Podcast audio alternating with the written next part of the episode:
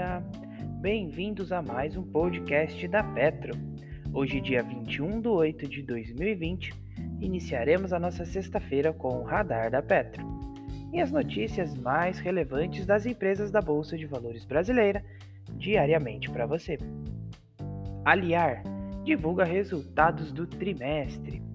A companhia apresentou uma receita bruta de 150 milhões de reais e uma receita líquida de 140 milhões de reais, menos 48,7 e menos 48,5 versus segundo trimestre de 2019, respectivamente. As variações observadas na receita ao longo das semanas em relação ao mesmo período do ano anterior continuam negativas, mas com um abrandamento dessa tendência. A companhia teve um prejuízo líquido de 84 milhões ante um lucro líquido de 9,6 milhões no segundo trimestre de 2019. O fluxo de caixa livre foi de 24 milhões. O ROIC do período excluído do ágil foi de menos 1,5%, a margem bruta de menos 13% e o EBITDA do período atingiu 34 milhões negativos. O resultado de análises clínicas foi positivamente influenciado pela inclusão dos testes de Covid-19. Destaca-se o crescimento do canal de atendimento domiciliar, que por conta da pandemia passou a ter um faturamento mensal superior ao da principal unidade física. A Aliar e a israelense Magic Vision celebram um acordo de exclusividade comercial do produto IQMR na América Latina. O IQMR utiliza algoritmos de machine learning que permitem realizar exames de ressonância de 20 a 40% mais rápidos, de acordo com os testes nas máquinas da Aliar. Cogna. A receita líquida foi de 1,37 bilhão, menos 21,3% ante 2019.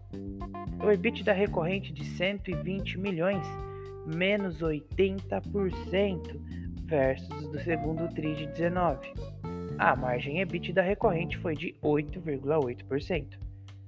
O prejuízo líquido observado foi de 454,73 milhões de reais. A base de alunos decresceu 8,4% em relação ao primeiro TRI de 2019. Aliança Sonai. O Itaú Unibanco, por meio de seus fundos, atingiu 5% do capital social da Aliança Sonai o banco e seus fundos passaram a deter 13 milhões 370 980 ações de emissão da companhia. Priner.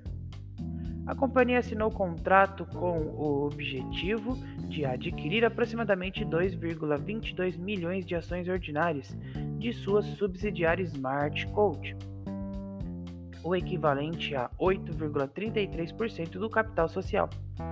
Após a formalização da transação, da Priner passará a deter 83,33% do capital social total da Smart Coach. Vivara.